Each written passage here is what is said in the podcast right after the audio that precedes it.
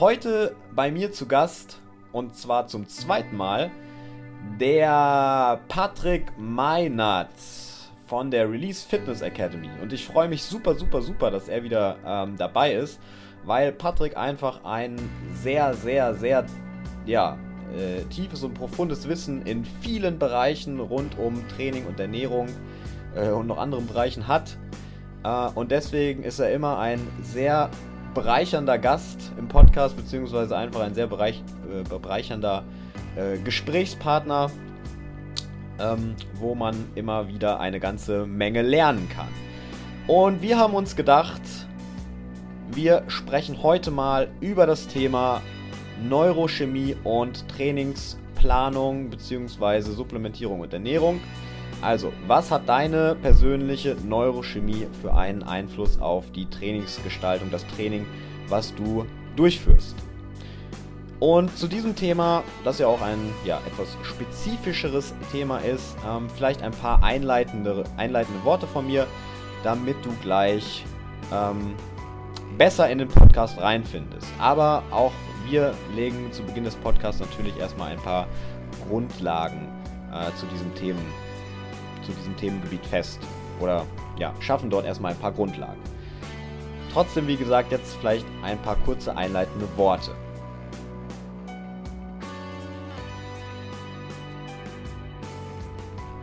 Die Neurochemie eines Menschen ist für uns Trainer einfach nur ein weiterer ähm, Aspekt, um ein Training, eine Supplementierung, eine Ernährung äh, noch besser individualisieren zu können und noch besser auf den Menschen persönlich abzustimmen, damit das Training äh, erfolgreicher wird. Damit das Training erfolgreicher wird, damit unser Kunde äh, gesünder wird und sowohl ja, physisch bessere Leistungen bringen kann, als auch kognitiv.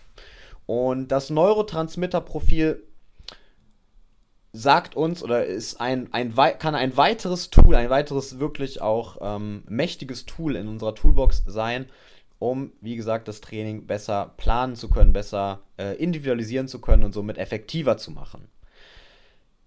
Das, äh, wie man das bestimmt, das Neurotransmitterprofil, darüber reden wir im Podcast. Hm, wir reden da, oder für dich vielleicht noch wichtig zu wissen, das, wie gesagt, äh, ein Aspekt, das Neurotransmitterprofil ist ein Aspekt, um das Training effektiver zu gestalten. Vielleicht mal als Beispiel, ja, ihr kennt es alle, manche Leute sprechen auf bestimmte Trainingspläne sehr, sehr, sehr, sehr, sehr gut an. Manche Leute sprechen auf diese Trainingspläne überhaupt nicht an. Ähm, Nehmen wir mal als Beispiel den Arnold Schwarzenegger. Ja, Arnold Schwarzenegger ist ein super Beispiel für einen Menschen, der mit unglaublich viel Volumen trainiert hat und mit diesem Training auch zu sehr, sehr, sehr äh, guten Erfolgen gekommen ist und sehr guten Resultaten, sehr gute Resultate äh, dabei herausgekommen sind. Andere Menschen hätten mit dem gleichen Training vielleicht nicht so gute Resultate erzielt, also mit einem hohen Volumentraining. Arthur Jones zum Beispiel, ja, Arthur Jones der Erfinder der äh, Nautilus-Maschinen und auch der Begründer des High-Intensity-Trainings, hat letztendlich direkt konträr zu dem Trainingsansatz von Arnold Schwarzenegger trainiert. Also äh, hochintensiv und mit viel weniger Volumen. Hat aber auch unglaublich gute Resultate erzielt und hat unglaublich, ähm, ja, ein unglaubliches Muskelkorsett mit diesem Training aufgebaut. Was mein Punkt dabei ist, ist folgender. Wir können nicht einfach einen Trainingsplan irgendwo uns hersuchen und den äh, einem Kunden geben. Wir müssen natürlich, ja, wir müssen natürlich gucken, also verschiedene, ähm, verschiedene Punkte berücksichtigen, um das Training möglichst zu individualisieren und somit möglichst effizient zu machen. Ja, also neben dem Alter, dem Trainingsalter, also Trainingsfortschritt, neben der jeweiligen Anthropometrie eines Menschen, der, also der Biomechanik eines Menschen, äh, ja, was für, was für äh, Proportionen hat ein Mensch, ähm, was, was haben wir noch, was für eine Muskelfaserzusammensetzung hat ein Mensch? Und eben auch unter anderem, was ist das Neurotransmitterprofil eines Menschen. Also das sind alles so Aspekte, die wir äh, am besten berücksichtigen sollten, kommen sind natürlich noch ein paar mehr, aber jetzt nur als Beispiel, die wir berücksichtigen sollten, um eben ein Training möglichst individuell und möglichst effektiv zu gestalten.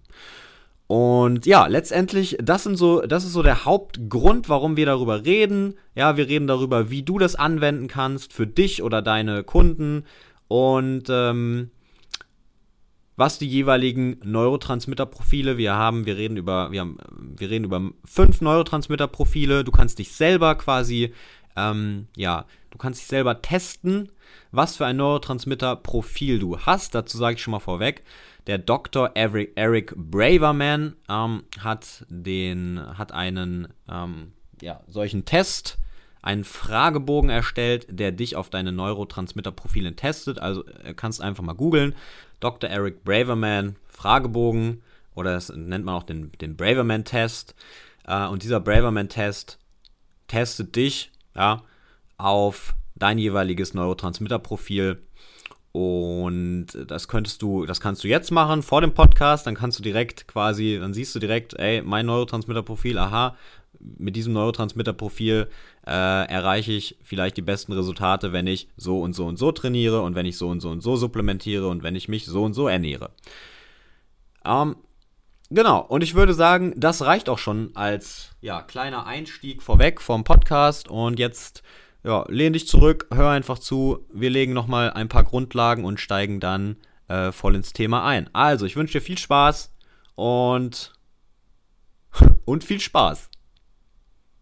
Ach so, und übrigens, falls du im Laufe des Podcasts denkst, hey, ich möchte auf jeden Fall mehr über dieses Thema erfahren, ich möchte da tiefer einsteigen, dann schau mal äh, auf der Release Fitness Academy Seite vorbei, weil Patrick, der bietet in diesem Thema als einer von wenigen in Deutschland ähm, Fortbildung an, äh, die ja tief, tiefer noch in das Thema einsteigen als nur dieser Podcast. Und genau, falls du Lust hast, kannst du da natürlich gerne mal dann vorbeischauen. Jetzt aber viel Spaß beim Podcast. Patrick, heute zum zweiten Mal bei dir. Zweite Podcast-Folge und das erste Mal für mich, ähm, dass ich im Podcast über ein spezifisches Thema reden möchte. Und zwar haben wir uns da ja im Vorfeld gedacht, wir sprechen heute mal über das Thema Neurochemie ähm, in Bezug auf Trainingssteuerung und Ernährung. Und äh, da würde ich sagen, bist du einer von wenigen Experten hier in Deutschland, ähm, was dieses Thema an, anbelangt.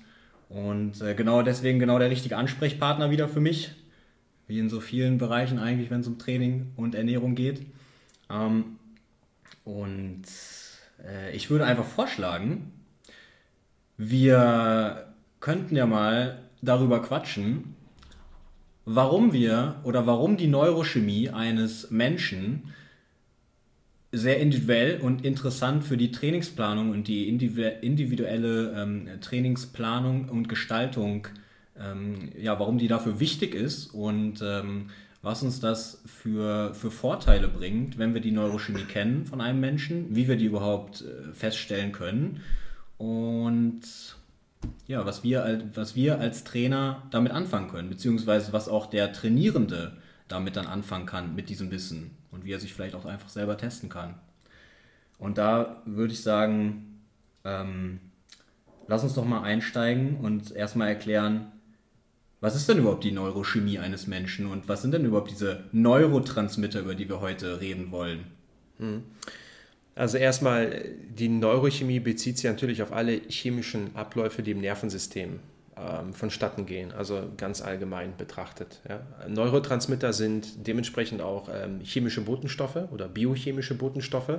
Das heißt, die dienen dafür, Signale zu übertragen von einer Nervenzelle zur anderen. Das heißt, jeder Ablauf, jeder Gedankengang, jede Handlung, die du durchführst, die ist bedingt durch bestimmte Ausschüttungen von Neurotransmittern. Also wenn es darum geht, Information im Gehirn oder im Nervensystem von A nach B zu übertragen, dann muss dafür immer ein Neurotransmitter herhalten. Weil im Gehirn hast du immer eine Umwandlung von elektrischen zu chemischen Signalen und dann wieder zu elektrischen. Also musst du dir vorstellen, du hast Nervenzellen, die miteinander interagieren oder kommunizieren. Also um Informationen zu übertragen, brauchst du mehrere Nervenzellen. Und diese sind mit einer Synapse miteinander verbunden. Das ist quasi sozusagen also die Schnittstelle. Und damit eine Nervenzelle bestimmte Signale übertragen kann, muss erstmal ein gewisses Aktionspotenzial aufgebaut werden. Also du hast, kannst dann im Prinzip messen, mit, oder in welcher Höhe oder mit wie viel Millivolt dieses Aktionspotenzial entsteht. Also das ist dann die elektrische Reizübertragung. Aber das Problem ist, dass du mehr oder weniger innerhalb dieser Schnittstelle, innerhalb dieser Synapse, also der Verbindung von Nervenzelle zu Nervenzelle, würde ein elektrisches Signal mehr oder weniger verpuffen. Und deshalb hast du ähm, genau in dem Bereich, wo die Nervenzellen aufeinandertreffen, im Bereich dieses synaptischen Spalts, hast du dann diese chemischen Botenstoffe und das sind Neurotransmitter. Das heißt, wir haben eine Übertragung eines elektrischen Signales in Form eines Neurotransmitters, was dann freigesetzt wird, um dann diese Information auf chemische Art und Weise zu übertragen. Das kommt dann wieder bei der anderen Nervenzelle an und dann geht es dann quasi über elektrische Impulse weiter. Das heißt, die Nervenzellen, die beinhalten quasi diese Neurotransmitter, die dann in bestimmten Situationen ausgeschwemmt werden, je nachdem, welche über welche Informationen übertragen werden.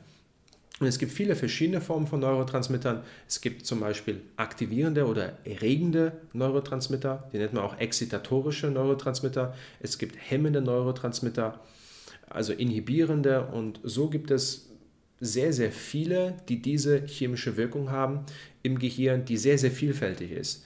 Also im Prinzip, je nachdem, welche Neurotransmitter vorliegen, kannst du dann auch zum Beispiel Rückschlüsse ziehen auf Handlungen, auf Persönlichkeiten, auf den Zustand des Nervensystems. Bist du besonders erregt, sympathikoton? Bist du eher inhibiert? Wenn du zum Beispiel müde wirst oder schläfst, hast du mehr von dem Neurotransmitter Serotonin, was dann irgendwann in das Schlafhormon Melatonin umgewandelt wird.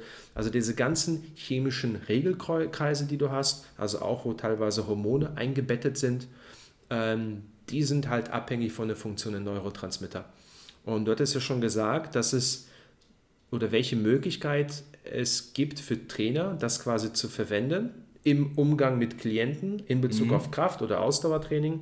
Und das, was natürlich primär gilt, wenn du halt mit einem Kunden arbeiten möchtest, ist das, was man zum Beispiel in der Programmplanung oder der Priorisierung hat. Man nennt, sich, man nennt das ja auch das äh, Prinzip der Individualität mhm. oder das Individualitätsprinzip. Und das bedeutet, das Prinzip der Individualität bedeutet, jeder von uns ist unterschiedlich. Also macht es keinen Sinn, einen standardisierten Plan zu nehmen, den du mehr oder weniger überall online bekommst, sondern es macht Sinn zu schauen, welche individuellen Gegebenheiten bringt denn der jeweilige Athlet mit? Also was macht die Person individuell? Und wie sieht es mit der Zielsetzung aus? Und das sind halt die grundsätzlichen Fragen, die du dir immer stellen musst, bevor du überhaupt mit dem Training anfängst. Also die erste Frage ist, was ist die Zielsetzung und für wen mache ich denn dieses Training? Und dieses für wen, das kannst du aus unterschiedlichen Blickwinkeln betrachten und ein Blickwinkel ist dann diese individuelle Neurochemie und das, was wir meistens schon machen, aber auch immer noch sogar viel zu wenig, ist nicht nur diese individuelle Neurochemie, sondern natürlich die Basics sind die individuelle Anatomie und die individuelle Biomechanik. Ja. Das bedeutet also, du trainierst vielleicht einen 1,80 Meter großen, 200 Kilo schweren Athleten anders als einen 1,90 Meter großen, 70 Kilo schweren Athleten. Der wird eine ganz, ganz andere Mechanik rüberbringen. Mhm. Der hat vielleicht ganz, ganz andere Muskelfaserverlauf. Der hat eine andere Gelenkstruktur. Der, ähm, hat vielleicht, der eine hat vielleicht schmale Handgelenke, der andere breite und so weiter. Also diese ganzen anatomischen und biomechanischen Gegebenheiten, die bestimmen, wie du dein Training planst oder wie du es aufbaust. Welche Übungen kannst du machen? Wie ist dein Satzwiederholungsschema?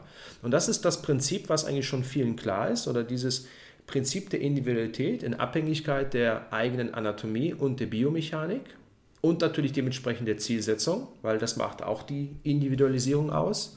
Und dann natürlich dieser nächste Schritt in Bezug auf die Neurochemie, das ist etwas, was selten gemacht wird, äh, was aber vor allem sehr, sehr sinnvoll ist auf einer persönlichen und charakterlichen Ebene, um das Training einzuteilen. Also bei diesem Training nach den Neurotransmitter oder Programmplanung oder Periodisierung entsprechender Neurotransmitter geht es de facto, auch wenn der Begriff Neurotransmitter fehlt, weniger um welche Neurotransmitter liegen tatsächlich vor, sondern eher dafür, welche Neurotransmitter für bestimmte Persönlichkeitsmerkmale stehen. Ja. Also im Prinzip ist es eigentlich eine Programmplanung oder eine Periodisierung in Abhängigkeit der jeweiligen Persönlichkeit. Und diese Neurotransmitter sind einfach nur Indikatoren für bestimmte Charakterzüge. Weil die Testung oder die Prüfung, welche Neurotransmitter liegen vor, erfolgt über einen Fragebogen. Und ein Fragebogen kann nicht direkt deine Neurotransmitter erfassen. Also überhaupt Neurotransmitter wirklich per se zu erfassen, ist wirklich sehr, sehr schwierig, weil die sehr, sehr stark fluktuieren. Weil du hast in, von einem Moment auf den anderen, hast du vielleicht plötzlich viel, viel mehr von einem bestimmten Neurotransmitter. Je nachdem, wie das Maß der Aktivierung ist oder das Maß der Hemmung, je nachdem, welche Neurotransmitter ausgeschwemmt werden.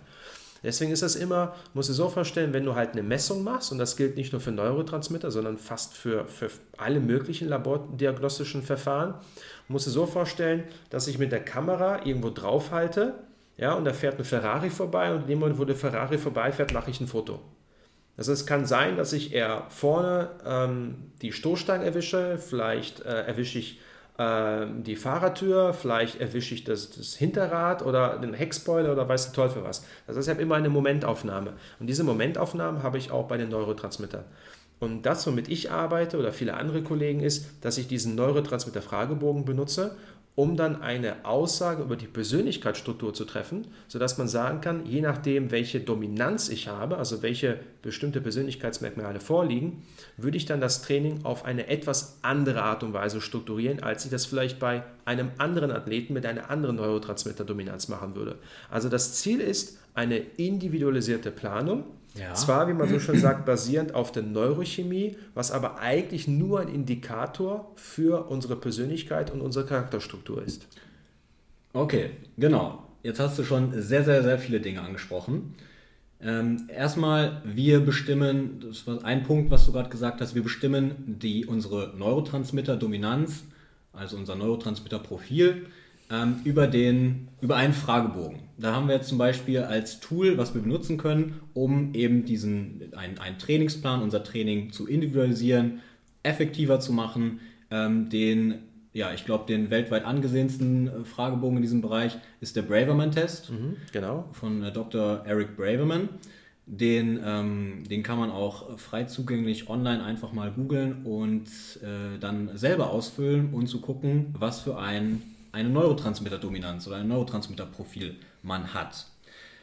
Und dieser Test, der zeigt uns dann ja, wie du gerade sagst, ist ja erstmal letztendlich ein Persönlichkeitstest, der, glaube ich, aus der Psychologie äh, irgendwo kommt und ähm, ja, äh, und unsere Charaktermerkmale beziehungsweise unseren Charakter, unsere Persönlichkeit ähm, testet, einschätzt und diese korreliert dann ja eben, wie, gesagt, wie du gesagt hast, auch schon mit bestimmten Neurotransmittern.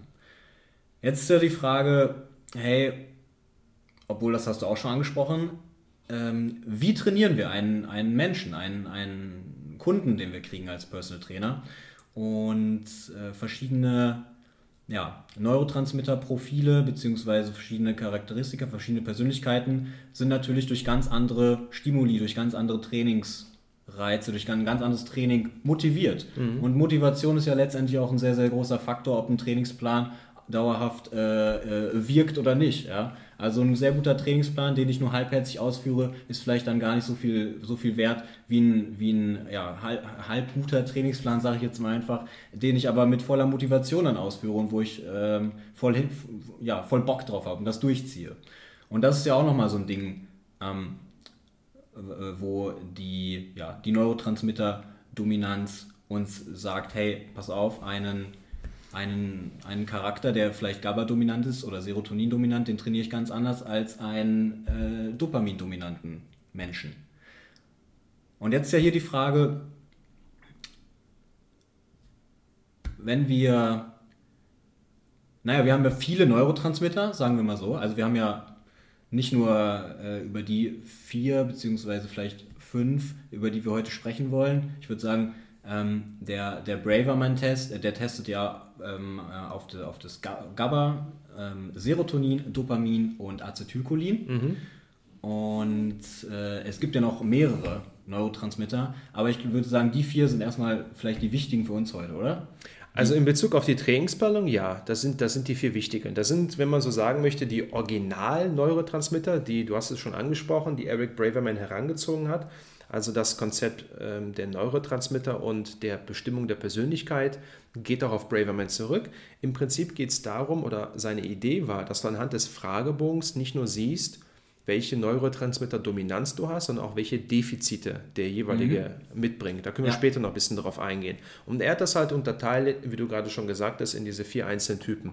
Natürlich gibt es noch viel mehr Neurotransmitter. Es gibt Neurotransmitter Glutamat, es gibt Substanz P, es gibt Enkephalin, es gibt Adrenalin. Ja, gleichzeitig also manche Stoffe sind auch gleichzeitig Hormon- und Neurotransmitter. Adrenalin, Noradrenalin im Prinzip ähm, weil Hormone und Neurotransmitter teilweise eine sehr, sehr ähnliche Funktion haben. Also es gibt sehr, sehr viele. Nur für uns relevant sind primär die vier, du hattest gerade angesprochen, fünf. Ne? Also ich weiß, dass Christian Thibaudot, der nimmt dann noch Adrenalin mit dazu. Ja. Und also ich kann dir sagen, wie ich vielleicht erstmal drauf gekommen bin, weil das, glaube ich, sinnvoll ist, weil jeder hat dann so ein bisschen seine eigene Methode, wenn man so sagen möchte. Also du hast schon äh, selber angesprochen, also geht zurück auf Eric Braverman und einer der ersten, der das umgesetzt hat, von dem ich das auch gelernt habe, war der verstorbene Strength Coach Charles Poliquin. Der hat das quasi in Form eines, ähm, einer, einer Schulung auch selber auch seinen Studenten beigebracht. Das ist dann Advanced Program Design, so nannte er das auch. Und hier merkt man ja allein durch die Bezeichnung Advanced Program Design, dass es eine Methode ist der Programmplanung, der Periodisierung für fortgeschrittene Athleten. Mhm. Ähm, das heißt, du gehst über diese, diese normale, ich nenne es eine normale Programmplanung hinaus und schaust, okay, alles klar, wie kann ich noch mehr in die Tiefe gehen für meinen Athleten? Und dann irgendwann hat dann äh, Christian Thibaudot beim Charles äh, kurz vor seinem Ableben auch eine Schulung gemacht, das ist noch gar nicht so lange her, und hat dann quasi basierend auf den Informationen, die er von Charles hatte, sein eigenes System gemacht ähm, was natürlich normal ist. Ne? Jeder nimmt so ein paar Sachen auf und schaut dann alles klar, wo kann ich dann vielleicht mich äh, so ein bisschen unterscheiden, was kann ich ein bisschen anders machen. Und dann hat er dann die Dopamintypen D1 und D2 unter anderem mitgemacht. Also der, der äh, Christian, der macht das wieder ein bisschen anders als der Charles. Ähm, ich mache das auch anders als Charles, weil Charles hat zum Beispiel sehr viel mit Elementen gearbeitet. Das heißt, es gibt teilweise, oder es gab bei Charles Typen, wo er sozusagen zwei Serotoninformen oder Dominanzen zusammengebracht hat. Also er ist sehr, sehr stark nach den chinesischen Elementen gegangen. Ja, Feuer, Luft, Wasser. Er hat ja. Serotonin gar nicht so sehr mit reingenommen. Charles hat, hat, ich kann mich noch erinnern, an eine Fortbildung, wo er gesagt hat, Serotonin-Typen machen kein Krafttraining und deswegen war das für ihn uninteressant. Äh, und er hat dann bestimmte Typen zusammengefasst. Also auch er hat sein eigenes ähm, daraus gebastelt. Was natürlich logisch ist. Du nimmst ein Konzept. Aber haben, sind die nicht miteinander, also korrelieren die nicht? Ist jetzt nicht zum Beispiel ähm, der Dopamin-Typ, wie man ihn jetzt beim im Braverman-Test testet, äh, ist es nicht einfach in, in Charles Sprache übersetzt der Feuertyp dann gewesen? In dem Fall Oder? ja. Manchmal hast du aber auch eine Kombination von mehreren Typen gehabt. Ja. Ähm, aber ich bin da selber nicht ganz so eingestiegen, weil ich das jetzt nicht so nach den Elementen äh, haben wollte. Ich habe tatsächlich dann versucht, die klassische Information, die ich von Charles hatte und die ich dann ähm, auch in dem Buch von Eric Braverman, das ist auch die einzige Literatur, die es dazu gibt, The Edge Effect. Und wenn du das halt kombinierst, aber auch mit deinen Erfahrungen, dann hast du natürlich automatisch dein eigenes System. Ja? ja. Und ähm, aber auch da finde ich immer wichtig, dann wirklich zu sagen, okay, wo kommt es her? Und mein Wissen basiert primär auf das, was Charles gemacht hat. Und ich habe natürlich in den letzten Jahren natürlich Sachen verändert, aber nicht unbedingt, um mich zu unterscheiden, sondern einfach, weil die Frage ist, welche Erfahrung habe ich damit gemacht? Weil ich habe die Möglichkeit, ein Konzept zu übernehmen und dann interagiert das immer mit den eigenen Erfahrungen. Und ich kann ja nur ein System so weit daraus kreieren, wie es zu meinen eigenen Erfahrungen passt. Und ich habe dann auch dieses Neurotransmitter-System auch in meine Schulungen mit eingebaut. Und dann habe ich immer wieder auch von meinen Studenten natürlich Feedback bekommen. Alles klar, wie funktioniert das? Was sind gute Sachen, was sind schlechte Sachen? Und so entwickelt sich natürlich ein System. Mhm. Okay, und das heißt, letztendlich, Kunde kommt zu dir, ähm, füllt den, macht den Fragebogen, den Originalfragebogen wahrscheinlich von dem, genau. von dem ja. Braverman. Ja. Ähm, und dieser Fragebogen spuckt dann aus, hey, entweder du bist äh, ja, GABA, Serotonin, also jeder Mensch hat, glaube ich, eine Dominanz, mhm. oder? Es gibt aber auch sowas wie einen ausgeglichenen, ausbalancierten ähm, Typen. Stimmt das? Ein ausbalancierter Typ, wo, also in dem Buch von Braverman mhm. heißt es letztendlich alles, ähm, äh, was nicht über 30 Punkte oder 30 richtige Antworten äh, erfährt, ist gar keine richtige Dominanz, sondern ja, also man, man tendiert dazu, äh, dieser Typ zu sein, was deine höchste Punktzahl mhm. äh, am Ende dieses Tests ist. Also sagen wir mal, du hast Dopamin äh, 27 äh, Antworten gegeben dann, und, und bei den anderen eben weniger. Dann bist du zwar Dopamin, dann tendierst du zu diesem Dopamintypen, aber bist nicht wirklich, ähm, hast nicht wirklich diese Dominanz, die ist erst ab über 30, hat er so genannt. Mhm. Ähm, genau, dann gibt es diese vier Typen, die man, äh, ja, die man irgendwo, auf die man sich testen kann. Und was passiert als nächstes? Jetzt haben wir, jetzt haben wir, jetzt sehen wir, okay, es kommt raus, dieser Mensch ist, fangen wir einfach mal an mit Dopamindominant. Erstmal achtest du noch auf die anderen äh, drei Neurotransmitter, auf die Punktzahl, die da quasi rauskommt. Also muss ich also so vorstellen, der Test hat glaube ich irgendwie 100 Fragen oder so mhm. ähnlich und ähm, für jede richtige Antwort, äh, er ist in vier, vier Sparten letztendlich unterteilt und jede richtige Antwort wird dann äh, oder jede Antwort, die man mit Ja äh, beantwortet, äh, wird dann quasi als Punkt gezählt und diese Punkte werden dann hinterher ja, aufgeschrieben und dann sieht man, wie viele Punkte man bei Acetylcholin hat, bei Dopamin, bei Serotonin. Und äh, genau, jetzt kommt raus, hey, mein Sportler oder mein Kunde ist dopamindominant. Wie gehst du damit um? Was machst du? Was sind deine, was sind deine Schritte? Was, was ziehst du daraus für Lehren jetzt? Oder wie verhältst du dich dann im weiteren Training, in der weiteren Trainingsplanung? Also vielleicht müssen wir noch einen kleinen Schritt zurückgehen und mal vielleicht ganz kurz erörtern, was die einzelnen Neurotransmittertypen sind. Also ich glaube, das wäre tatsächlich mal sinnvoll, weil ich glaube, die meisten, die das dann hören oder sehen, ähm, können dann mit den Begrifflichkeiten nicht so viel anfangen. Also du hast jetzt schon die vier Neurotransmittertypen erwähnt, aber man müsste eventuell auch sagen, wofür die stehen. Also grundsätzlich, diese vier Typen sind schon richtig. Der Dopamintyp ist ähm, eigentlich normalerweise derjenige, der einen sehr, sehr starken Antrieb hat, eine starke Motivation und der Acetylcholin-Typ ist in der Regel eher der Typus, der sehr viel Wert auf soziale Interaktion legt. Einmal jetzt auf charakterliche Ebene und auf Trainingsebene ist es tatsächlich die Person, die eher im Hochvolumenbereich trainiert. Also ein klassischer Bodybuilder wäre zum Beispiel eher der Acetylcholin-Typ. GABA das sind meistens die eher relativ ruhigen Persönlichkeiten, die meistens auch einen klaren Kopf behalten, wenn es um sie herum chaotisch ist. Das sind eher die Leute, die ein gutes Organisationstalent haben. Und im Sport sind das tendenziell eher die Mannschaftssportler. Und Serotonin-Typen, sportlich betrachtet, sind das eher die Fun-Sportler. Also so Jetskiing oder Paragliding, Snowboarden, aber auch Tanzen oder sehr kreative Sachen. Das sind meistens die Athleten, die sich sehr, sehr schnell im Training langweilen. Also wenn du denen nur einen Trainingsplan gibst, nach dem Motto, mach das bitte in den nächsten zwölf Wochen, mhm. dann werden die sehr, sehr schnell rausgehen aus der Planung. Die sind mehr so ein bisschen rebellisch, wenn man auch so sagen möchte. Die sind mal hü, mal hot. So, jetzt gehen wir davon aus, ich habe jetzt also diesen Braverman-Test gemacht. Ich weiß dann, alles klar, der hat jetzt, um nochmal darauf zurückzukommen, hat jetzt vielleicht keine starke Dominanz. Das heißt, alle Werte sind unter 30, weil wie du gerade schon gesagt hast, unter 30 ist keine besonders ausgeprägte Dominanz. Das heißt, ich kann zum Beispiel einen Wert haben, der relativ hoch ist. Gehen wir davon aus, der hat vielleicht Dopamin 24 und alle anderen Werte liegen unter 20. Dann würde ich sagen, alles klar, ist ein Dopamintyp, weil das der höchste Wert ist. Aber 24 ist nicht besonders hoch. Also es wäre keine ausschlaggebende Natur. Ja. Das heißt, diese Person hat keine dopamintypischen Eigenschaften, die besonders stark in den Vordergrund kommen. Charles hat zum Beispiel gesagt, du bist eher so wahrer Typus ab 40. Ah, ab 40? Ab 40, bei Charles, oh. genau. Aber bei Eric, äh, bei Eric Braverman, wäre es dann wieder, wenn dein Typus zu stark ist, dann kannst du ein bisschen in die negative Schiene gehen. Also gehen wir davon aus, du hast einen Dopamin-Typ von 45 Vorhin hatte ich ja gesagt, Dopamin steht für Antrieb, für Motivation, für Kraft, für Stärke. Ja. Wenn das aber zu stark ausgeprägt ist, dann kann das auch sowas sein wie unkontrollierte Aggressionen, Wut, Unberechenbarkeit, ähm, launische Person, verliert schnell die Beherrschung. Also dann dreht sich das in eine entgegengesetzte Richtung. Dann können bestimmte Neurotransmitter Dominanzen auch so umschlagen, dass sie eher zu neurochemischen Problemen führen. Und dementsprechend ist es natürlich wichtig, einmal zu betrachten, wie sind die Neurotransmitter zueinander, wie sind die Werte und schlägt ein Wert besonders stark hervor. Natürlich liegen alle Werte ungefähr gleich, dass du keine übermäßig starke Ausprägung hast, dann sprichst du eher von einer sehr ausgeglichenen Persönlichkeit. wo mhm. es keine sehr, sehr stark ausgeprägten Charaktermerkmale gibt. Und das sind meistens Personen, die sehr vielfältig sind, sehr vielseitig, sehr anpassungsfähig und auch trainingstechnisch in alle möglichen Bereiche trainieren können. Ähm, um jetzt darauf zurückzukommen, gehen wir jetzt davon aus, ich habe jetzt halt jemanden, der ist ein Dopamintyp mit 26, alle anderen Neurotransmitter sind etwas reduzierter.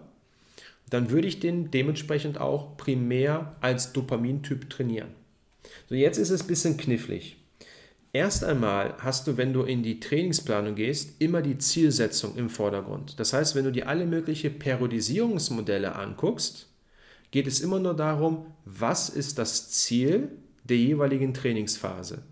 Ja. Also gehen wir davon aus, du hast das Ziel, alles klar, Hypertrophie, du willst Muskulatur aufbauen. Und du nimmst jetzt eine lineare Periodisierung. Linear bedeutet, du wechselst immer ab Akkumulationsphase und Intensivierungsphase. Dann wieder Akkumulation, Intensivierung. Das ist lineare Periodisierung. Du hast immer dieselben Bausteine, die sich abwechseln nach dem Motto, linear bedeutet, ich werde von Mal zu Mal immer stärker, ich muss immer mehr Gewicht nehmen und so weiter. Das heißt, das Volumen steigert sich langfristig und die Intensität steigert sich langfristig bis zu einem bestimmten Ziel. Das kann ein Wettkampf sein, das kann äh, Bühnenauftritt sein oder sonstiges. Ja. Ja, Mark Rippertoe, klassischer Verfechter. Das Problem bei der linearen Periodisierung ist, dass es viele Athleten nicht durchhalten, weil die werden irgendwann mal einbrechen, weil du kannst nicht stetige Zuwächse erreichen und du kannst nicht stetig immer dieses Steigern von Gewichten, Steigern von Volumen. Irgendwann kommt so ein Breakout. Das ist der Nachteil in der linearen Periodisierung. Das heißt, hier haben wir das Problem, dass auch wenn das Prinzip der linearen Periodisierung bei vielen funktioniert, du nicht mehr das Prinzip der Individualität hast. Das heißt, du fokussierst dich nur auf das Ziel. Auch alle anderen Formen, Blockperiodisierung, wellenförmige Periodisierung, geht es immer mehr um das System, aber es geht per se nicht um den Menschen. Du kannst natürlich sagen, Moment, alles klar, ich habe ja innerhalb der einzelnen Periodisierungsformen, habe ich ja die Möglichkeit, ein bisschen an meinem zum Beispiel Satzwiederholungsschema zu arbeiten. Gehen wir davon aus, also ich bin ein Fan von der wellenförmigen Periodisierung. Also wellenförmige äh, Periodisierung wird auch undulierende genannt oder auf Englisch Undulating Periodization. Mhm. Wurde besonders bekannt durch ähm, Mike Sordos, der an der, äh, ich weiß nicht, irgendwo an der Florida University, nicht an der Florida State, an der anderen Florida University unterrichtet als Professor. Und das ist einer der führenden Experten im Bereich der Periodisierung, vor allem halt in der Daily Undulating Periodization. Also es gibt, die Klassiker sind Daily Undulating Periodization und Weekly Undulating Periodization. Und das bedeutet, dass du innerhalb einer eines Zyklus, eines Periodisierungszyklus, änderst du von Trainingseinheit zu Trainingseinheit dein Satzwiederholungsschema. Ja. Klassisch ist beim Daily oder Weekly Undulating Periodization, dass du drei Bausteine hast. Das ist Hypertrophy, Strength und Power. Gehen wir davon aus, du würdest jetzt Montag, Mittwoch und Freitag trainieren. Daily Undulating Periodization würde bedeuten, Montag ist Hypertrophy, Mittwoch ist Strength, Freitag ist Power. Mhm. Das heißt, du wechselst immer ab. Das ist das Schema. Wer du bist, ist erstmal völlig scheißegal, weil das ist sozusagen das Prinzip dieser Periodisierungsform. Es ist nicht individuell. Du kannst es in Bezug auf eine Zielsetzung nehmen, aber nicht in Bezug auf die Person. So, jetzt gibt es aber, jetzt kann man sagen, Moment mal, es ist ja nur ein Konzept. Es gibt ja nicht die Form von Daily oder Weekly Undulating Periodization. Das ist aber, jetzt kommt die Frage, okay, wen trainiere ich denn überhaupt da? Wenn ich jetzt sage, okay, montags ist Hypertrophietag, was ist denn, wenn ich jetzt einen Triathleten trainiere im Bereich Hypertrophie? Was ist jetzt, wenn ich einen Powerlifter trainiere in Hypertrophie? Kann ein Triathlet und ein Powerlifting Daily Undulating Periodization machen? Und die Antwort ist klar. Die werden aber in einem anderen Satzwiederholungsschema trainieren. Und dann kommen wir im Bereich der Programmplanung. Periodisierung ist die langfristige Aneinanderreihung von Zyklen. Ja. Zum Beispiel Mikrozyklus, Mesozyklus, Makrozyklus. Und jeder Zyklus hat eine, eine eigene Struktur. Vorhin habe ich jetzt gesagt, lineare Periodisierung ist Wechsel von Akkumulationsphase und Intensivierungsphase. Das sind die Zyklen. Die Programmplanung bezieht sich auf die Struktur der trainingsspezifischen Variablen innerhalb eines Zyklus. Mhm. Das heißt, wenn ich jetzt sage, Moment, ich habe jetzt Daily Undulating Periodization, also Hypertrophy, Strength, Power, dann kann ich ja innerhalb meiner Trainingseinheiten, kann ich ja mit dem Satzwiederholungsschema arbeiten. Das heißt also, wenn ich Veränderungen habe innerhalb meiner Periodisierung, innerhalb meines Zyklus, dann bin ich in der Programmplanung drin. Und dann kann ich die Programmplanung individuell gestalten. Dann nehme ich zum Beispiel Hypertrophietraining für den Triathleten, alles klar, für den arbeiten wir vielleicht im Bereich 15 bis 20 Wiederholungen. Hypertrophie für den Powerlifter ist vielleicht schon im Bereich 7 bis 9 Wiederholungen oder 6 bis 7 Wiederholungen, wo man normalerweise sagen würde, Moment, 6 Wiederholungen ist eher funktionelle Hypertrophie. Ja, aber auch da muss man gucken, welchen Athleten habe ich vor mir. Mhm. Das heißt, ich bin in beiden Fällen bin ich im Bereich der Daily Undulating Periodization. Das ist quasi meine Periodisierung. Wenn ich aber die Programmplanung individuell gestalten möchte, anhand zum Beispiel des Sports, deswegen habe ich gesagt Triathlet und Powerlifter, dann habe ich ganz, ganz anderes Satzwiederholungsschema. Da muss ich es anpassen.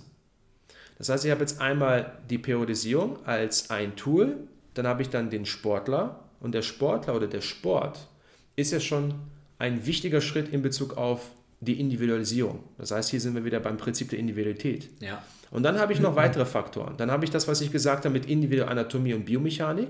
Das bezieht sich dann mehr auf die Variable der Übungsausführung. Das kommt dann auch noch mit dazu. Welche Übung wähle ich aus und wie baue ich die Übung auf?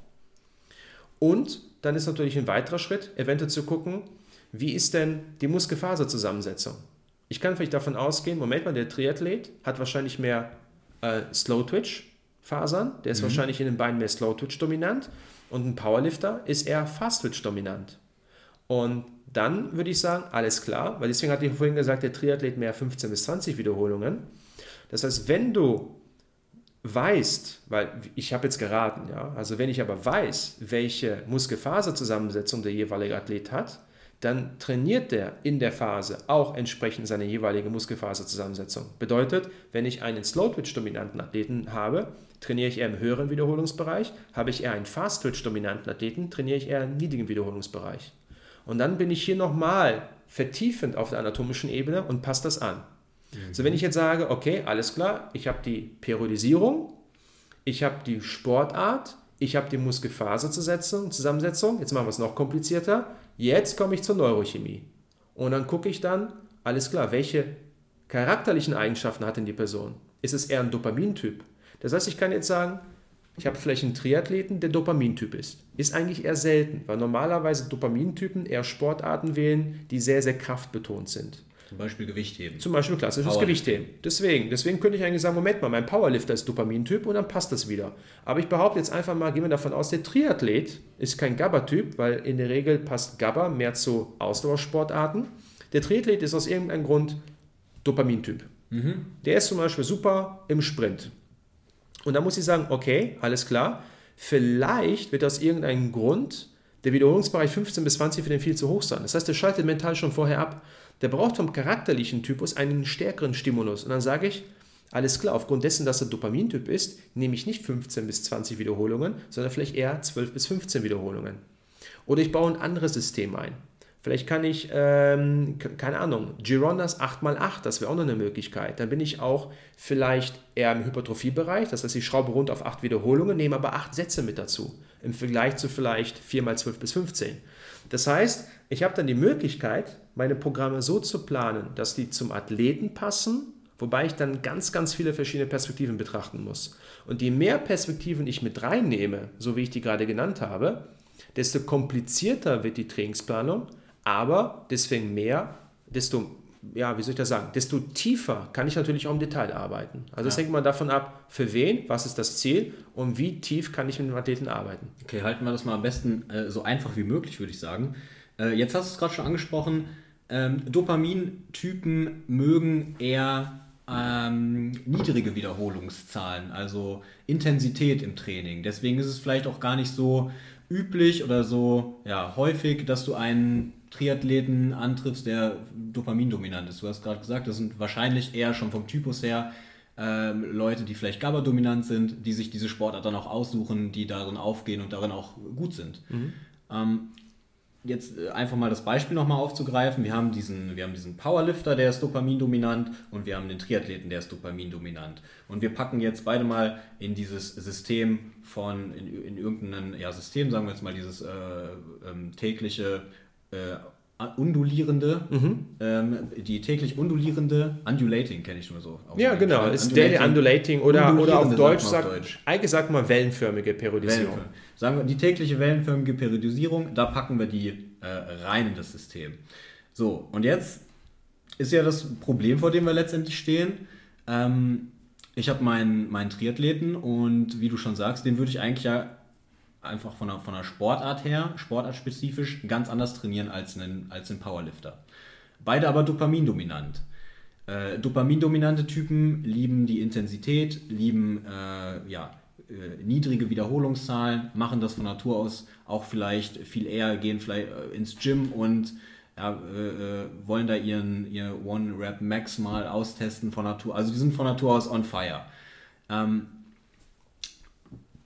das heißt, was sagt mir das denn? Also, also trainiere ich dann doch den Triathleten auch mit einer niedrigen Wiederholungszahl in dem Fall, wenn er dopamindominant ist, obwohl die Sportart ähm, das vielleicht gar nicht so verlangt?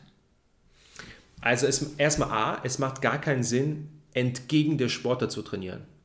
Also wenn du jetzt, also das war jetzt nur eine Annahme, deswegen habe ich gesagt, das ist verdammt selten, aber es äh, kann schon mal vorkommen. Ähm, das Problem ist natürlich, wenn du jetzt sagst, du hast eine Sportart und für die Sportart ist es sinnvoller, ein Kraftausdauertraining zu machen, aber die Person vom Typ her eher dopamindominant ist und er darauf steht, Moment mal, ich mag es eigentlich wirklich eher schwer zu trainieren und kurz, dann ist es aber auch kein Problem, weil dann könntest du sagen, im Moment mal, der hat ja sein Kraftausdauertraining ohnehin dadurch, dass er Triathlon macht. Das wäre sein sportspezifisches Kraftausdauertraining. Weil dann kannst du auch sagen, alles klar, wir machen zum Beispiel High-Intensity-Interval-Training. Wir lassen ihn auf dem Bike Sprints machen. Wir lassen ihn beim Laufen Sprints machen. Weil du musst ja auch, wenn du einen Triathleten hast, der sagt, alles klar, ich möchte mich auf das Laufen vorbereiten, dann musst du ja nicht äh, automatisch Low Intensity Steady State mit dem ausschließlich machen. Du kannst ihn auch anaerob trainieren und durch das anaerobe Training wird er automatisch seine aerobe Kapazität verbessern. Das heißt, du kannst also auch einen Triathleten, auch der Dopamintyp ist, auch dementsprechend trainieren, dass du sagst, dieses typische, vielleicht im Bereich 50 bis 65 Prozent der HR Max, also der maximalen Herzfrequenz, macht auch nicht unbedingt Sinn. Vielleicht muss es auch jemand sein, der auch ein bisschen höher von der Herzfrequenz geht, weil das ein Dopamintypus ist. Das heißt nicht, dass sein Ergebnis schlechter wird.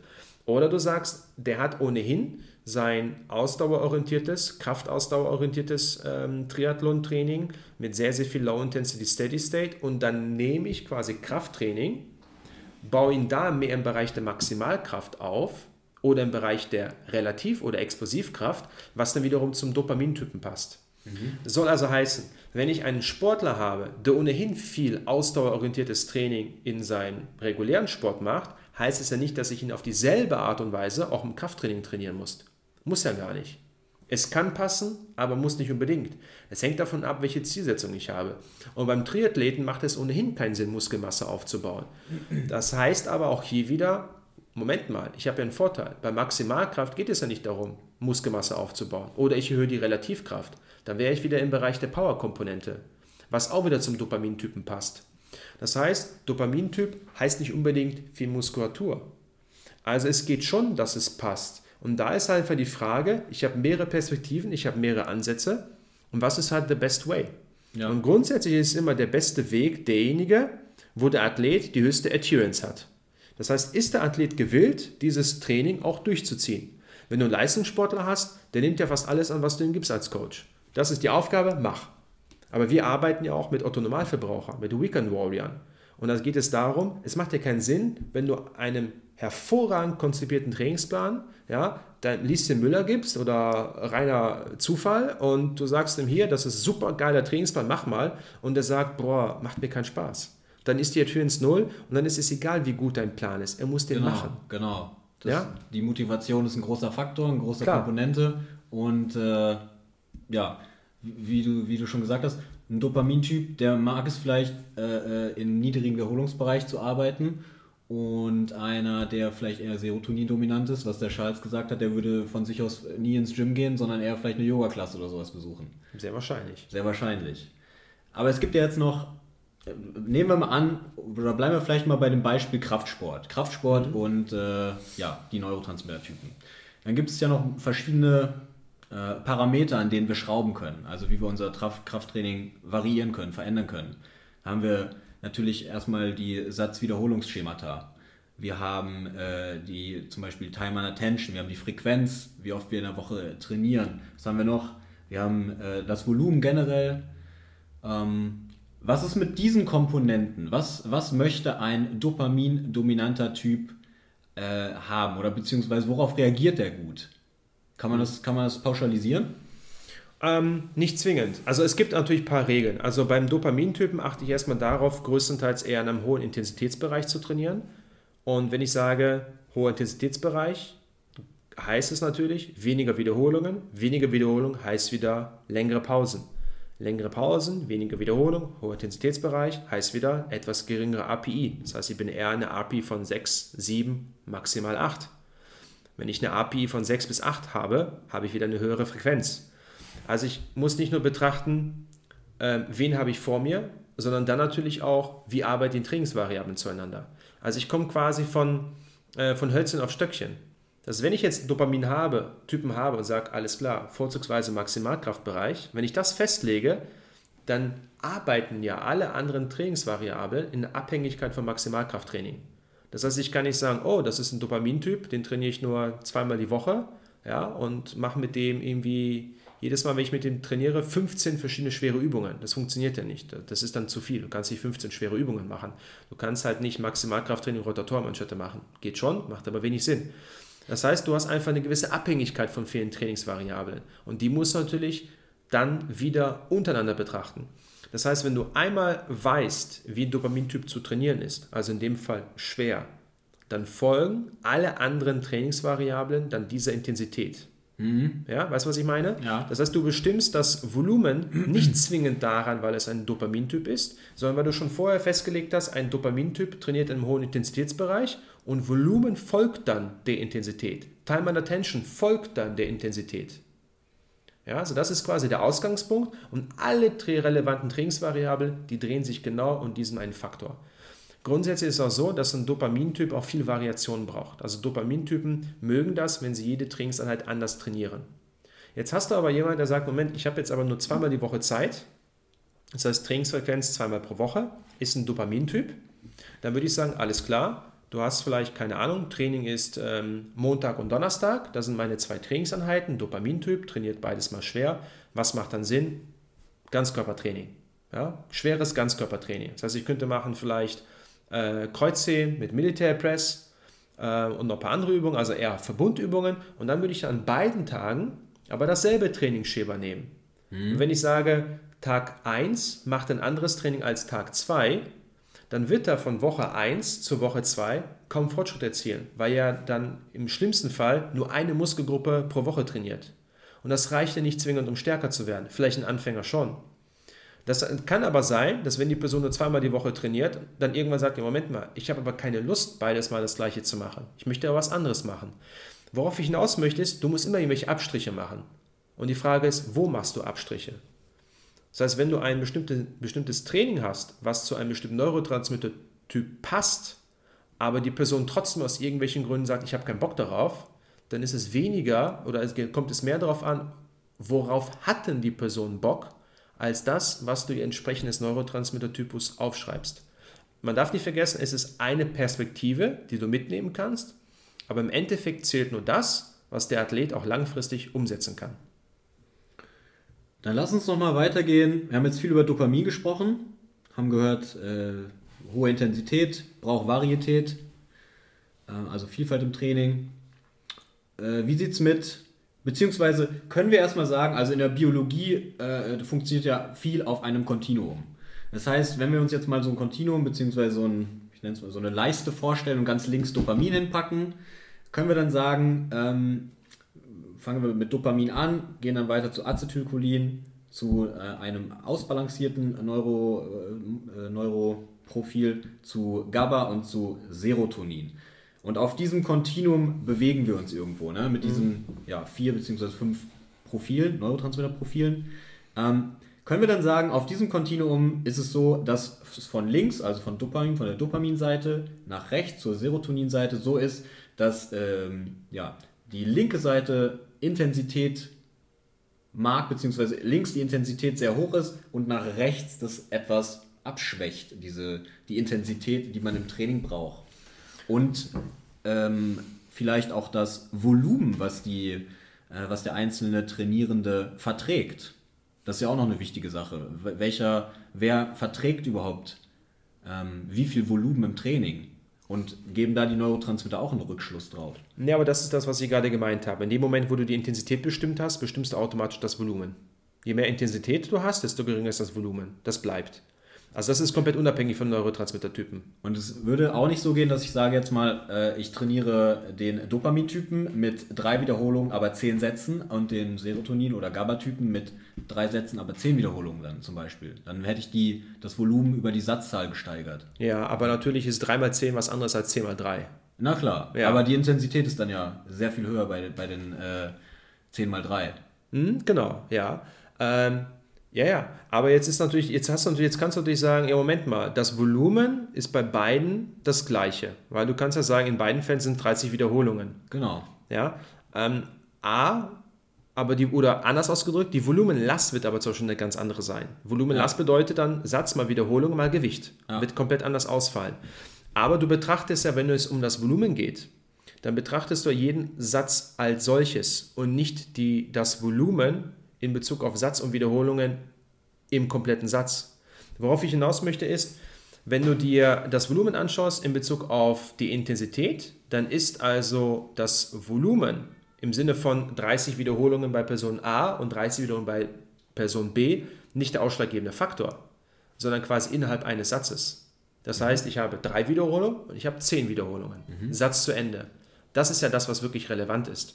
Das heißt also, ich habe dann schon mal eine komplett unterschiedliche Intensität. Bei drei Wiederholungen habe ich eine hohe Intensität, aber geringes äh, Volumen, weil ich nur drei Wiederholungen habe. Bei dem anderen habe ich eine relativ hohe Intensität.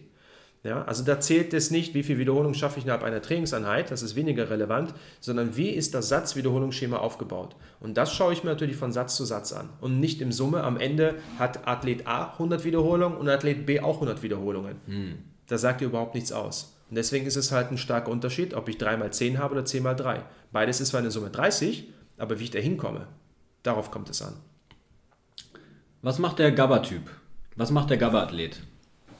Der GABA-Athlet ist in der Regel klassischer Ausdauer- oder Mannschaftssportler. Also die meisten GABA-Typen, ähm, entweder sie haben eine bestimmte Position im äh, Mannschaftssetting, also GABA-Typen sind eigentlich diejenigen, die sehr, sehr gut die Struktur halten können. Also ich würde mal sagen, beim American Football wäre das tendenziell der Quarterback, der alles gut im Überblick hat. Oder es ist äh, Fußballer, sind tatsächlich eher auch GABA-Typen. Wenn du aber einen Stürmer hast, kann es eher sein, dass es ein Dopamintyp ist. Das heißt, du kannst sagen, ja, es ist tendenziell eher ein Teamsportler oder ein Ausdauersportler, aber in manchen Sportarten hast du halt bestimmte Positionen, die dann eher einen aggressiveren Dopamintypen verlangen. Mhm. Und dann kann es auch sein, dass du eine Mannschaft hast, wie zum Beispiel beim Fußball, ja, dass du sagst, hier ist der Stürmer, eher Dopamintyp, dann hast du vielleicht das Mittelfeld, vielleicht ist es Acetylcholin-Typ und Verteidiger sind vielleicht eher GABA-Typen, ja, als eine Möglichkeit. Also der Typ würde eigentlich von sich aus oder äh, vielleicht gar nicht so mh, hm, das, das Gym, das, den Kraftsport suchen. Naja, vor allem, du kannst, es kann genauso gut sein, dass du halt einen Fußballer hast, der Serotonin-Typ und der sagt, ey, Moment mal, ich will nur auf dem Platz, ich will bolzen. Das sind meistens die Sportler, die sagen, Moment, ich will gar nicht in den Kraftraum. Ne? Also ja. ich will einfach nur auf, auf dem Platz. So schön Messi ist ein Fußballer, der hat nie Krafttraining gemacht. Mhm. Ja, der ist ein super Techniker. Der geht auf das Feld, der spielt, der zockt, der hat Spaß, der hat Fun, so muss es aussehen.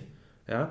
Aber dann hast du wiederum andere Typen, die dann vielleicht gerne ins Fitnessstudio gehen. Die gehen gerne ein bisschen pumpen, um das mal so auszudrücken. Ja? Und deswegen kannst du natürlich auch da wieder ganz, ganz Cristiano, unterschiedliche Typen Ronaldo. haben. Ja, Ronaldo ist halt jemand, der geht gerne ins Fitnessstudio. Ne? Der hat auch, der sagt, okay, wahrscheinlich ist auch sein Aussehen auch natürlich mehr oder weniger relevant, aber der wird wahrscheinlich nicht unbedingt Serotonin-Typ sein. Also kannst du halt innerhalb einer Sportart einen Typus haben. Und es wird zwar gesagt, oder Charles hat zwar gesagt, Serotonin-Typen machen kein, kein Krafttraining, doch, machen sie schon, aber tatsächlich selten. Und du musst einfach viel, viel kreativer sein bei jemand, der Serotonin-Typ ist. Und dann musst du eventuell von Trainingseinheit zu Trainingseinheit immer wechseln. Du brauchst eine gewisse auch mentale, kognitive Herausforderung. Du kannst nicht einfach sagen, mach stupide Übung A, B, C. Du mhm. brauchst ein bisschen mehr Kreativität. Also Serotonin-Typen tatsächlich im Kraftbereich zu trainieren, ist mit am schwierigsten. Das sind tatsächlich meistens diejenigen, die gerne so einen Function-Training-Zirkel machen. Die hüpfen gerne ein bisschen herum, die machen mal die Übung, mal die, mal ein bisschen Battle Ropes, mal ein bisschen Medizinball, mal ein bisschen Plyo-Jumps und sowas. Das ist Serotonin. Das ist eher Serotonin-Typ, genau. Also eher so die, die Low-Intensity-Varianten, äh, äh, Balance-Board. Ja, es, kann schon es kann schon intensiv sein. Es kann schon intensiv sein. Nur es muss eine gewisse Kreativität dahinter stecken. Mhm. Also die können auch High-Intensity-Interval-Training machen. Die können eventuell auch 200 Wiederholungen Kniebeugen machen. Das geht auch. Das ist dann intensiv. Aber die brauchen auch, Serotonin-Typen brauchen auch teilweise ihre eigene Form von Wettkampfcharakter. Mhm. Äh, okay, dann haben wir Serotonin, Dopamin haben wir gesagt. Ähm, GABA haben wir auch schon drüber gesprochen. Was ist mit Acetylcholin? Was ist mit den Acetylcholin-Athleten? Acetylcholin-Athleten sind klassischerweise, würde man sagen, das sind so die, die typischen Bodybuilder. Das sind diejenigen, die so im Hypertrophiebereich 8 bis 12 relativ gut klarkommen. Ja. Weil Acetylcholin neuronal betrachtet oder wenn du die Funktion dir anguckst von Acetylcholin, ist es dafür da, erstmal Signale äh, oder Acetylcholin steht quasi für die Geschwindigkeit der Signalübertragung. Mhm. Das heißt, ein Mangel an Acetylcholin bedeutet, dass Signale im Gehirn erstmal langsamer übertragen werden. Dann ist Acetylcholin auch wichtig für die Kontraktion von Muskulatur. Das heißt, Acetylcholin ist quasi der kontraktionsherbeiführende Neurotransmitter. Das heißt, unsere Nervenzellen innervieren ja unsere Muskulatur, ja, also motorische Einheiten, und da brauchen wir den Neurotransmitter Acetylcholin, damit überhaupt diese Reize, das Aktionspotenzial von den Nervenzellen in der Muskulatur ankommt. Das heißt, ohne Acetylcholin keine Kontraktion. Und bei äh, bestimmten Erkrankungen, bei neurodegenerativen Erkrankungen, wie zum Beispiel Alzheimer, haben wir einen Abbau von Acetylcholin. Und dadurch haben wir das Problem, dass es dann zu einer neuronalen Degeneration kommt. Es kommt zum Beispiel zum Abbau der Axone, also der Nervenzellen, der Myelinscheide im Prinzip. Und das alles wird begleitet durch auch den Abbau von Acetylcholin. Und dann haben wir eine Reduktion der motorischen Prozesse. Mhm. Heißt also, hierbei die Theorie von, von Braverman, oder auch dementsprechend von Charles ist, Acetylcholin-Typen, die dann relativ viel Acetylcholin haben, bedeutet, dass die viele Kontraktionen hintereinander durchführen können. Und dementsprechend sagt man auch meistens, dass Acetylcholin-Typen auch einen sehr langen, guten Fokus halten. Wieso? Weil sie halt, sind so Quick-Thinker. Das heißt, die können schnell denken. Mhm. Und dadurch, dass ja Acetylcholin für diese motorische Übertragung sorgt, das heißt, je mehr Acetylcholin ich habe, desto häufiger kann ein Muskel kontrahieren. Das heißt, ich kann immer wieder kontrahieren, weil ich ja natürlich durch jede Kontraktion verschwende ich auch Acetylcholin. Und dadurch, dass ich viel davon habe, wovon ich ausgebe, aber Acetylcholin-Typen, kann ich auch viele Wiederholungen ausführen. Also kann ich ein hohes Volumen fahren. Und dementsprechend sind die Athleten, die Acetylcholin-Typen sind, tatsächlich eher dazu in der Lage, ein sehr, sehr hohes Tagesvolumen zu fahren. Das sind die, die Athleten, die teilweise pro Woche vielleicht für eine Muskelgruppe 30, 40, 50 Arbeitssätze ausführen und trotzdem Fortschritte erzielen. Beim Dopamin-Typen 40, 50 Arbeitssätze pro Muskelgruppe wirst du relativ selten finden. Also dann äh, könnte man das jetzt so übertragen. Arnold Schwarzenegger war ja zum Beispiel bekannt für sein hohes Volumentraining. Äh, das könnte man jetzt spekulieren, dass es eventuell so ein Acetylcholin-Typ war, weil es bei ihm ja offensichtlich sehr gut angeschlagen hat, auch das Training. Sehr andere. Ja, andere äh, Trainingssysteme, das ist ja wieder die Frage auch guck, ähm, andere Trainingssysteme, wie zum Beispiel das Einsatztraining, würde dann ja vermutlich wenig Sinn machen für so einen Acetylcholin-Typen, weil der viel mehr Volumen vielleicht verträgt und auch braucht, um Fortschritte zu machen. Das würde nur Sinn machen, wenn du zum Beispiel vielleicht sechs, sieben oder acht verschiedene Übungen hast für eine Muskelgruppe und die dann innerhalb einer Trainingseinheit aufbaust. Dann könntest du das Einsatztraining machen. Aber das Einsatztraining, ähm, so wie es ursprünglich geplant war, weil das Einsatztraining, das kommt ja eigentlich in seinen Ursprung, so wie es populär geworden ist, eigentlich durch Arthur Jones, der Erfinder der, der Exzenterscheibe, der mhm. damals auch Nautilus mitgegründet hat. Und der hatte halt das erste Mal richtig viel Erfolg, als er mit ähm, Casey Viator trainiert hat. Also Casey Viator war zur damaligen Zeit Mr. America. Und der hat es tatsächlich geschafft, ähm, nach einer etwas längeren Off-Zeit von Casey Viator, den mit Einsatztraining wieder sehr, sehr schnell auf die Bühne zu bringen. Äh, Casey Viator war aber jemand, der ein unglaublich tolles genetisches Potenzial hatte. Nichtsdestotrotz hat es dann geklappt mit dem Einsatztraining. Später kam noch äh, von Mike Menzer auch das Heavy Duty, was ebenfalls Einsatztraining ist. Das bedeutet aber, dass du versuchst, innerhalb von einem Satz den Muskel maximal zu ermüden, maximal zu erschöpfen und das beim fortgeschrittenen Athleten. Das heißt, du trainierst dann vielleicht 10 bis 12 Wiederholungen bis zum kompletten Muskelversagen.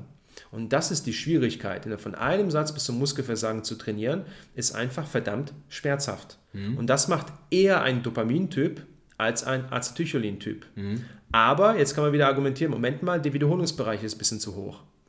Also Einsatztraining ist tatsächlich eine Trainingsform, die ich, ich persönlich bei keinem Neurotransmitter anwenden würde. Also, Aber weil, es gäbe ja auch noch zum Beispiel andere Systeme, wo man, sagen wir mal, das 531 von, von Jim Wendler oder so. Das wären dann ja eigentlich klassische Systeme oder, oder, oder Systeme, die ähm, gut für Menschen in der Theorie dann funktionieren müssten, die ähm, dopamindominant sind. Also ja. genau. Systeme, die sehr äh, eine hohe Intensität fordern. Und, ja. äh, das 5, genau, 531, Wendler 531 ist klassisch für Dopamintyp. Dann äh, Waveloading 753, 753 ist dann dementsprechend auch eher für Dopamintyp. Dann hast du schon Ascending Step Loading 664422 ist dann auch eher. Das heißt, viele, viele Trainingsformen oder Programmpläne sind auch für Dopamintypen. Mhm. Weil diejenigen, die am ehesten Fortschritte im Krafttraining erreichen, sind Dopamin- und Acetylcholin-Typen. Ja.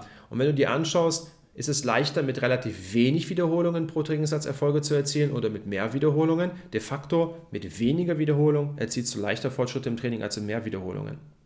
Ja. Und deswegen habe ich vorhin gesagt, zum Thema Acetylcholin, Girondas 8x8 wäre eine Möglichkeit. Oder halt das German Volume Training, 10x10, was ja. du aber eher nur für die Beine machst, ist eher auch für den Acetylcholin-Typen. Ein Dopamintyp, der macht kein 10x10. Also der macht es vielleicht mal, aber der übergibt sich danach. Also der, ein Dopamintyp hat keinen Bock auf 10x10. Aber habe ich auch schon erlebt. Also ich habe schon Leute getestet, die waren Dopamintyp, die waren aber vom Mindset so, die ganz genau wussten, es macht mir zwar keinen Spaß, ich mache das aber trotzdem, weil ich weiß, dass ich dadurch meine Ziele erreiche. Also kannst du einen Dopamintypen haben, der so eine Adherence und Commitment hat, der sagt, alles klar, völlig egal. Auch wenn ich 100 mal 100 Wiederholungen mache, wenn ich weiß, dass es mich an mein Ziel bringt, dann mache ich das. Auch wenn ja, ich ja. von Natur aus darauf keinen Bock habe. Ja, das, sind dann, das wären dann wahrscheinlich so Ausnahmen, aber ähm, wie wir gerade oder wie wir schon angesprochen haben, die Motivation ist ja ein großer Punkt bei den ja, Weekend Warriors oder wie auch immer. Äh, und äh, dann wäre es ja schon besser, wenn man sich wirklich was sucht, was ja seiner Natur entspricht auch. Und worauf man Bock hat und was einen auch motiviert, gell? Definitiv. Und letztendlich kann man ja auch fast sagen, ähm, wenn du jetzt ins Gym gehst und naja, ein bisschen Ahnung von dem hast, was du da tust, dann ist es ja eigentlich ein, ein, ein sehr, ja, äh, ein sehr ausschlaggebender Punkt, beziehungsweise anders. Wenn du ins Gym gehst und du machst von Natur aus wenig Wiederholung, also trainierst mit einer hohen Intensität und das macht dir Spaß, dann ist das ja eigentlich schon ein sehr großer Indikator dafür, dass du ein dopamindominanter Typ bist, oder? Oder Natürlich. wenn du ins Gym gehst und äh, du, du trainierst von Natur aus gerne mit äh, im 10, 15 Wiederholungen Bereich, dann ist das ja auch schon ein kleiner Indikator. Nichtsdestotrotz ähm, ist der beste Indikator wahrscheinlich immer oder immer noch der, der Test. Und da hast du jetzt gerade gesagt, ähm, wir testen nicht nur auf die Dominanz, sondern auch auf Defizite. Ähm, der Test ist ja letztendlich, beziehungsweise, ja, wir testen auf Defizite äh, in diesen vier Neurotransmittern. Und was, jetzt haben wir über die Dominanz geredet, ähm, die Defizite sind ja auch sehr wichtig. Das heißt, wenn ich jetzt ein Defizit habe, wenn ich GABA-defizitär bin beispielsweise, also bei dem Test kommt raus, hey, ich habe eine leichte, ich bin leicht GABA-defizitär. Ähm, wie wirke ich dem entgegen? Beziehungsweise wirke ich dem über die Ernährung entgegen oder muss ich dem überhaupt entgegenwirken? Ist das das Erste, was ich tue, die Defizite auszugleichen? Oder ähm, ja, was, was äh, sagt mir dieses Defizit? Wie gehe ich damit um als Coach? Also Defizite sind immer eine Form von Handbremse, ist einfach so. Das heißt, wenn du ein bestimmtes Ziel hast, sagst du, das ist die Zielsetzung, entsprechend zum Beispiel meines Neurotransmittertyps. Aber wenn ich starke Defizite habe, dann habe ich ja jemanden, der mich quasi von hinten festhält, während ich nach vorne sprinte. Also natürlich macht es Sinn, einmal in die Leistung zu gehen, aber gleichzeitig dafür zu sorgen, dass du quasi deine Neurotransmitterdefizite klärst, also behebst. Und grundsätzlich gibt es drei Mittel, wie du jede Balance oder jede Balance wiederherstellen kannst oder gegen jedes Defizit arbeiten kannst. Und das ist Lifestyle, Ernährung und Supplementation. Das sind die besten Möglichkeiten. Und das hängt natürlich davon ab, wo du deine Defizite hast. Also Dopamin, Acetylcholin, GABA, Serotonin und wie hoch die Defizite sind mhm. und eventuell auch bestimmte Defizite miteinander interagieren. Bedeutet also, dass du erstmal schaust, in welchen Neurotransmitter, damit du genau sagen kannst, alles klar, da habe ich ein bisschen eine neurochemische Imbalance. Und dann gucke ich, habe ich eher niedriges Defizit, moderates oder ein hohes. Für mich ist alles so im Bereich ähm, 0 bis 5 bzw. 1 bis 5 ist eher minimal, 6 bis 10 ist eher moderat, ab 11 ist ein bisschen erhöht. Wobei es sehr, sehr häufig ist, dass viele Leute 15, 16, 20 Defizit haben, sogar noch höher. Also viele Leute haben sehr, sehr hohes Defizit. Das höchste Defizit befindet sich tatsächlich in der Regel im Neurotransmitter GABA. Und GABA steht für Erholung. Ähm, GABA ist quasi wichtig dafür, in den Schlaf hineinzukommen. Serotonin ist zum Beispiel wichtig dafür, den Schlaf zu halten. Das heißt, wenn jemand ein GABA-Defizit hat, dann gehe ich davon aus, die Person kommt nicht gut in den Schlaf. Mhm. Hat die Person eher Dopamindefizit, könnte ich vielleicht sagen, hat vielleicht ein Antriebsproblem, Motivationsproblem. Acetylcholin bedeutet, hat vielleicht schlechten Fokus, kann sich nicht konzentrieren, hat vielleicht Gedächtnisprobleme. Und Serotonin bedeutet, kann sich vielleicht schlecht freuen, hat einen schlechten Tiefschlaf ähm, und ist eine Person, die vielleicht grundsätzlich nicht besonders glücklich ist. Das sind also mehrere Defizite, die, Leute haben können. Und je nachdem, wie stark das Defizit ist, wo es ausgeprägt ist, kann es natürlich eher als Handbremse wirken. Und ich gucke in der Regel, wie stark ist das Defizit in den aktivierenden Neurotransmittern, also Dopamin, Acetylcholin, und wie stark ist das Defizit in den hemmenden Neurotransmittern, GABA und Serotonin. Und wenn ich dann die Summen zusammenzähle und merke, in Summe hat die Person ein größeres Defizit in den hemmenden Neurotransmittern, dann würde ich sagen, die Person braucht mehr Parasympathikus-Aktivität, also mehr Erholung, mehr Regeneration, mehr Fokus auf Atmung, Schlafoptimierung etc. Ja. Hat die Person eher ein größeres Defizit in Summe in Dopamin, Acetylcholin, dann weiß ich, diese Person kommt nicht gut aus dem Quark, das heißt, sie muss hier eher aktivierend arbeiten. Aber wenn ich ein Defizit habe bei den aktivierenden Neurotransmittern, dann kann das natürlich auch daran liegen, dass ich ein GABA-Problem habe. Wenn ich jetzt zum Beispiel Dopamindefizit von 10 habe, aber nur GABA von 2, dann kann ich sagen, alles klar, das Defizit, Dopamindefizit, liegt nicht an einem schlechten Schlafverhalten, weil dann wäre auch GABA höher. Das heißt, es muss einen anderen Grund geben, wieso das, wieso das Dopamindefizit so hoch ist. Und dann ist es vielleicht weniger schlafproblematisch, sondern dann kann es zum Beispiel an einem Mangel von bestimmten Aminosäuren liegen. Weil Dopamin wird hergestellt über Phenylalanin bzw. L-Tyrosin. L-Tyrosin ist die Vorstufe von L-Dopa, was zum Beispiel Parkinson-Patienten gegeben wird. Und der Körper baut aus L-Dopa Dopamin. Das heißt, bevor ich natürlich jetzt, weil normalerweise habe ich keine Parkinson-Patienten oder die wenigsten, bevor ich also eine Person L-Dopa gebe, sage ich, du kriegst einen ordentlichen Schuss Tyrosin, die Aminosäure. Der Körper produziert daraus selber Dopamin und das wäre halt ein Schritt, etwas mehr Energie für den Tag zu bekommen. Also über Supplementierung mit Vorläuferstoffen wie Tyrosin, äh, wenn es einen Dopamin Zum Beispiel. Mangel genau. Dopaminmangel vorherrschen würde. Ja, das wäre also, ich kann jetzt auch Lebensmittel nehmen, die besonders reich sind an Tyrosin, oder mhm. ich verabreiche Tyrosin direkt. Das heißt, mhm. hier haben wir Ernährung, hier haben wir Supplementation oder halt Lifestyle. Dass ich mir angucke, arbeitet die Person zu viel? Macht die Person vielleicht einen Job, der, der sie glücklich macht oder so? Also da muss ich immer auch wieder Lifestyle betrachten, weil es bringt nichts, mich nur auf die Ernährung und Supplementation zu fokussieren und Lifestyle und der ganze Tagesablauf ist Schrott dann habe ich nichts davon.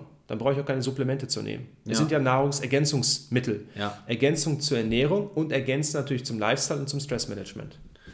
Das heißt, ähm, bei einem Dopaminmangel würden wir natürlich erstmal den Lifestyle uns angucken und versuchen, das ja, weitestgehend äh, zu optimieren. Und dann kommen wir zur Ernährung und Supplementierung. Ähm, würdest du, also ich, ich beziehe mich jetzt mal wieder auf das Buch von dem Eric Braverman, der hat da ja nach dem, nach dem Test bereits so schöne ja, Tabellen mit Supplementen angegeben, ähm, die man wählen kann bei Dopaminmangel, bei Acetylcholinmangel und so weiter. Äh, und der listet da jetzt zum Beispiel pff, 10 Supplemente auf. Mhm. Für, ja, für, nehmen wir mal jetzt einen Dopaminmangel, dann gibt es da äh, Tyrosin als Supplement, äh, etc. etc. Irgendwo noch 10 weitere. Natürlich kommt es jetzt erstmal darauf an, wie stark dein Defizit ist. Also das heißt, ja, wie viel äh, supplementiere ich, äh, hängt davon ab, wie viel, wie stark mein Defizit ist. Äh, trotzdem, was mich jetzt als Frage interessieren würde, würdest du dann sagen, oder hast du da deine, deine, deine Supplements äh, to go oder, oder auf die du gerne zurückgreifst? Ähm, Oder muss ich jetzt diese, oder soll ich jetzt diese ganze Liste quasi nehmen? Weißt du? Also diese, ganze, diese ganzen zehn Supplemente, die da aufgelistet sind, oder konzentriere ich mich auf ein Supplement, um, um zu versuchen, dieses Defizit auszugleichen? Oder wie mache ich das am besten? Indem du dir einen erfahrenen Coach suchst, der dir genau sagt, was du brauchst. Also, so profil, also du kannst nicht einfach die Liste natürlich durchgehen. Ne? Also ja, das, das Problem ist, du hast dann wirklich diese Liste ne? in, dem, in dem Buch, hast du, wie du selber gesagt hast, zehn Supplements, da steht eine Empfehlung, es ist nur eine Empfehlung. Es macht natürlich keinen Sinn, alles zu nehmen. Und ich kann dir das jetzt auch nicht sagen, weil das hängt von vielen, vielen Faktoren ab. Das heißt, ich muss dann schauen, wen habe ich überhaupt vor mir? Wie ist die Ernährung? Ich muss erstmal die Ernährung in den Griff bekommen. Und dann gucke ich natürlich, was sind die Supplements, die am besten passen. Mal gehen wir davon aus, du hast jemanden, der hat ein Dopamindefizit, ein GABA, Acetylcholine, ein Serotonindefizit. Und dann würde ich dem quasi 10 Supplements für das Defizit nehmen oder geben. Dann hätte ich ja 40 Supplements. Das macht ja keine Sau. Das heißt, da muss ich schauen, wenn ich ein grundlegendes Problem habe, zum Beispiel alle Neurotransmitter sind defizitär, wo ich dann weiß, boah, die Person ist aber neurochemisch echt in der Imbalance, dann schaue ich einfach, was sind die Vorläuferstoffe oder die Mikronährstoffe, die alle Neurotransmitter benötigen. Mhm. Und das sind meistens Magnesium und B-Vitamine. Dann würde ich dann Beispiel sagen, alles klar, lass uns doch Labortests machen. Wie ist denn dein Vitamin B6? Wie ist dein B9, B12-Spiegel? Den testen. Wie ist dein Magnesiumspiegel im Vollblut? Liegt vielleicht ein übergeordnetes Defizit vor? Wenn ich wirklich nur ein Defizit habe, dann kann ich sagen, zum Beispiel bei Dopamin, alles klar, der bekommt nur L-Tyrosin. Ich fange immer erstmal mit ein, zwei, maximal drei Supplements an. Weil der Nachteil ist, je mehr Supplements ich gebe, desto weniger weiß ich, was am Ende wirkt. Und Supplements sollten immer nur kurzfristig eingesetzt werden. Also ich gehe zuerst über Lifestyle, Stressmanagement, Ernährung und dann suche ich mir so wenig Supplements wie möglich und warte dann immer ein paar Wochen, zumindest ein paar Tage ab, ob sich eine Veränderung einstellt. Aber viele Supplements zu geben macht gar keinen Sinn. Deswegen empfehle ich in der Regel meistens nur drei Supplements. Außer die Person kommt mit so vielen Problemen daher, dass sie sagen kann, okay, drei reichen nicht aus. Gib niemals so viele Supplements. Und notfalls, wenn du echt keine Ahnung hast, nimmst du einfach Multivitaminpräparat, weil dann hast du schon auf jeden Fall eine Fülle von Mikronährstoffen und damit kannst du wenig falsch machen. Mhm. Um das Ganze mal dann zusammenzufassen, wir haben mit dem, ähm, mit dem Neurotransmitter-Fragebogen ein weiteres Tool an der Hand als, als Trainer, um das Training und die Ernährung ähm, zu optimieren und zu personalisieren, auf den Kunden zuzuschneiden. Und letztendlich kann es ja auch ja, jeder für sich auch mal ausprobieren, ne, was für ein, sein, sein Neurotransmitterprofil zu testen und zu gucken, was für ein Neurotransmitterprofil man ist und vielleicht mal zu sehen, hey, vielleicht äh, baue ich mal diese, ja, diese Richtlinie quasi in mein Training mit ein und, und gucke mal, ähm, wie das so anschlägt. Ähm, und was ja auch noch ein äh, sehr wichtiger Punkt ist, beziehungsweise wo, wofür uns dieses, dieser Fragebogen ja, äh, womit er uns sehr hilft, ist, um unser, um unser, wie, auf Englisch sagt man so Brain Health, also die, wie sagt man, Kopf, Gehirn, Gesundheit. Gehirngesundheit, Gehirn. hört sich komisch an, aber. ähm, und das Gehirn einfach ein bisschen, ja, ausbalanciert zu halten und äh, gesund zu halten und bessere Leistungen zu bringen letztendlich. Ne? Nicht nur im Gym, sondern auch kognitiv. Und äh, ich glaube, da haben wir mit diesem, mit dem Fragebogen ein gutes Tool, mh, hm, was wir in unsere Toolbox mit aufnehmen können. Und ja, um dann zu schauen, hey, oder um dann weiter zu individualisieren und, und zu gucken, oder? Genau, also so verwende ich auch das Tool. Ich benutze quasi den ersten Teil, wenn ich die Neurotransmitter Natur bestimmt habe, in welche Richtung das Training gehen sollte, aber dann gucke ich mir die Handbremsen an und das sind dann die jeweiligen Defizite. Und habe ich vielleicht jemand, wo das Training gar nicht so wichtig ist, der möchte nur eine adäquate neuronale Gesundheit sein, der möchte gut schlafen, der möchte guten Lifestyle haben, dann gucke ich mich tatsächlich nur die Defizite an. Und dann versuche ich die Defizite zu beheben. Aber das kann auch teilweise Stressmanagement sein. Ja. Es kann teilweise sein, was sollte die Person vielleicht essen, was sollte sie nicht essen. Und dann wird es sogar etwas komplizierter, weil da musst du dann viel, viel mehr die eigene Persönlichkeit betrachten im Kontext dieser Neurotransmitter-Defizite. Ja, ich glaube, das war ein, ein guter Einstieg ähm, in das Thema Neurochemie, Neurotransmitter und Ernährung, Trainingssteuerung, Gehirngesundheit. Und ich glaube, wer da tiefer einsteigen möchte, der kann ja auch zu dir in deine Fortbildung da kommen, gell? Genau, ich glaube, im Mai habe ich die Fortbildung Neurotransmitter und Programmplanung und da gehe ich genau auf diese Punkte ein. Also weniger auf die Defizite, sondern eher, wie baue ich Programmplanung und Periodisierung entsprechend der jeweiligen Neurotransmittertypen. Ja, ja. also da nochmal tiefer äh, auf das Thema Trainingsplanung. Wie optimiere ich mein Training mithilfe der Neu Neurotransmitter, meiner Neurochemie? Cool. Dann würde ich sagen, ja, haben wir erstmal einen guten Einblick in das Thema gekriegt, oder? Und jetzt ist auch die GoPro zu Ende. Das heißt, wir müssen auch Schluss machen. Essen wartet ja auch, gell? Jawohl. Okay, dann danke dir auf jeden Fall für das Interview. War cool. Cooles Thema. Patrick, vielen Dank und ja, wir werden bestimmt nochmal zusammenfinden. Auf jeden Fall. Bis zum nächsten Mal.